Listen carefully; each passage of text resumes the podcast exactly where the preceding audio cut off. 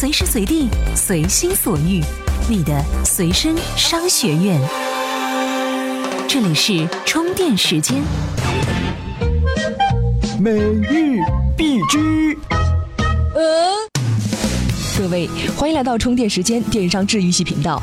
我们的频道正在最后的试运营阶段，您在收听的过程中有任何的建议或想法，都欢迎在我们的微信公众账号中提出。为您提供优质的功能资讯服务，是我们孜孜不倦的动力。春节前夕，微信支付正试图为马年点上最后一把火。有消息称，微信支付正在与首都机场密切合作，全面渗透机场内购票、购物的支付环节，借春运热潮卷走又一块线下蛋高。民营超市第一股人人乐近日发布公告称，由于外部环境、电商剧烈冲击、经济下行等因素，二零一四年全年关闭了十八家门店，并上线 O2O 平台，转型社区超市。一月二十九号消息，国内医药电商医药网正式完成 C 轮融资，融资金额为四点五亿元。医药网称其是国内首家完成 C 轮融资且估值最高的医药电商公司。近日，神州租车宣布在全国六十大城市同步推出神州专车服务，正式进军互联网专车市场。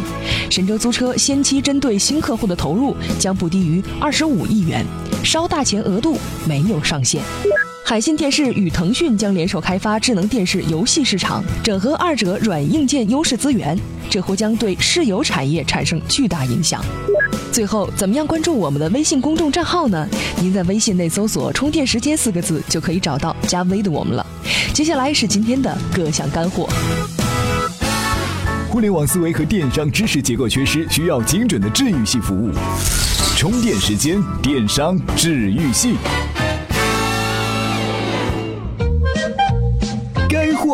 不吐槽。当打车软件的消息占据各大科技媒体头条时，另一种出行软件拼车软件自去年六月、七月份火了一阵后，似乎渐渐淡出了人们的视野。拼车模式为什么会沦落到如此地位？拼车软件的未来在哪儿？此处有观点：为什么拼车软件火不起来？这第一点就是与打车软件的目标用户有重合，且用户体验不算良好。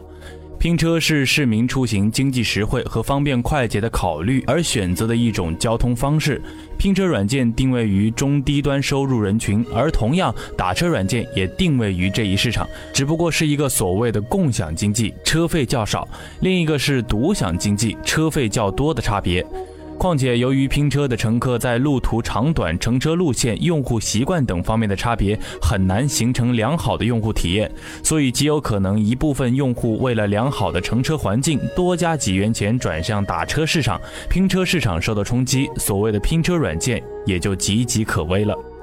第二，同类软件很多，模式相近，拼车软件很难差异化突围。如果你通过应用商店搜索“拼车”一词，你会看到包括滴答拼车、微微拼车等二十多款拼车软件。不同于滴滴快滴的双巨头模式，拼车软件市场直到现在依然没有一家有有巨头潜力的公司出现，而资本进入的强度也不足以支撑企业快速扩张。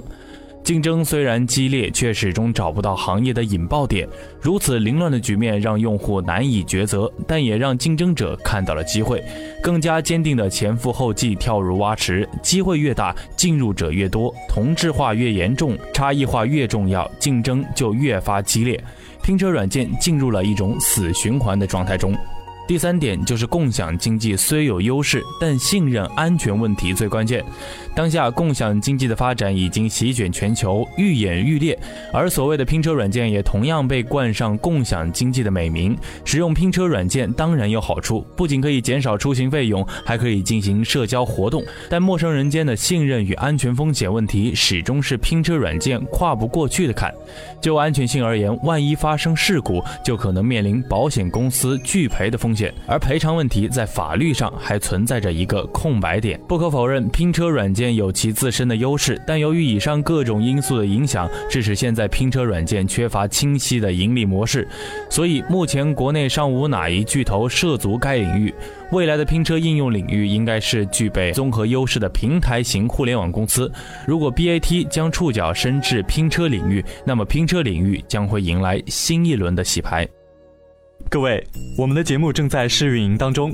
如果您觉得节目对您有一些帮助，您也有话想对我们说，那么请在充电时间的微信公众号中留下您的感受。您的厚爱是我们前进的动力。怎么样关注我们的微信公众号呢？您在微信内搜索“充电时间”就可以找到加 V 的我们了。关注后赶紧开始每日签到，积分可以兑换礼品哦。头顶中国亚马逊光环的当当，首次向电子阅读先行者亚马逊开炮。Kindle 已经成为了电子阅读市场的错误探索者，走得越久，偏得越多。而后，当当又在其官方微博中宣称，Kindle 将版权电子阅读变成了小众的消遣，无法让更多读者与作者受益。身处互联网江湖，大家也见惯了各种口水大战，泡沫飞溅的背后都不外乎电子阅读这块肉的炒作争夺上。不过，这也传递出一个信号：两家公司开始走向不同的道路。当当向左，开始走大众化路线；而亚马逊坚持没有自有内容，变得更立足窄众。当当和亚马逊该如何在中国发展下去呢？此处有观点，当当点炮，让内容之火更猛烈些吧。其实，当当也曾拷贝了亚马逊网络书店加电子阅读器的运营模式，但其反响并不强烈。到今年，当当才明白，照搬亚马逊的套路在中国走不通。二零一五年一月初，当当 CEO 李国庆亲自挂帅，从产品层、平台层两方面布局，构筑新行业生态圈，出击数字内容阅读。战略思路就是从纸书加电子书的售卖模式向互联网免费模式过渡，从自营为主走向开放平台，从图书销售向内容版权进军。如今，碎片化、随时更新的信息大爆炸，让人们越来越倾向于在手机端阅读。从表面看，以手机阅读为代表的电子阅读看似红极一时，但背后却是人们的阅读习惯从纸质时代的低价阅读转变为电子读物时代的免费阅读。可以说，升温的并非是手机阅读，而是免费的电子阅读。从这点来看，虽然还难以轻言当当免费数字阅读策略就能胜出，但免费却是对用户有极大吸引力的，最起码有赢得翻身的机会。当当也可以利用内容版权开发出新的衍生品，来增加一条新的盈利方式。而从亚马逊这几年在中国的缓慢进展，这一形势也对当当有利。首先，在大洋彼岸，亚马逊腹背受敌，他们一边与传统出版商矛盾不断升级，饱受传统作家的指责；另一边，本来与自己站在同一阵营里专攻电子出版的独立作家也开始倒戈。母公司在电子阅读的触雷，自然牵扯到在中国本土进军的步伐。其次，亚马逊中国并没有避开跨国公司在中国的通病。美国是数字阅读成熟市场，而中国是新兴市场，文化氛围也完全不同。国外阅读市场和国内阅读市场完全是两码事。此外，在数字阅读市场，BAT 三巨头都有动作。腾讯收购了盛大，发力网络文学；百度想做内容原创，以正版阅读来迅速切入。不过，无论是电商购物还是社交，这数字阅读的诉求存在着显著的差异。腾讯、百度或许无法支撑起一个领先的数字阅读平台来，这也让当当和亚马逊的数字阅读明天充满了想象空间。如今，以当当和亚马逊为代表的两种数字阅读模式已经开始出现分歧，对于未来的最终判断，还需风物长宜放眼量。未来数字阅读需要打造一个生态圈，从内容生产到内容包装，从内容展现到内容有效运营，从免费消费互动到良性循环。谁能打造一个闭环的数字生态阅读系统，谁就能成为数字阅读领域的小米。于当当而言，其立足免费打造生态圈的数字内容，只是开了一个火爆的头，后面还需要打几场硬仗。对于亚马逊而言，如何放开手真正干一场，并跑得更快一些，才是王道。怎么样才能和其他喜欢咱们频道的伙伴们待在一起呢？首先，在微信搜索公众号“充电时间”，进入公众号，选择第三个按钮，点击群入口按钮，然后扫描你所在频道群的二维码，这样你就能随时随地和同频道的伙伴们待在一起了。经验教训说，在互联网思维模式遍地催生下，连校门口的煎饼大妈都开始懂得利用 QQ 群组线上订单、线下直取，落地实现 O2O。定制家具不像定制煎饼，加点榨菜、辣椒就能满足个性口味。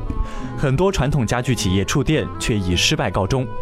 许多创业者看到了传统企业触电不灵的机会，纷纷以互联网思维、创新模式杀入传统市场。那么，家具行业如何跨境直取 O2O 市场呢？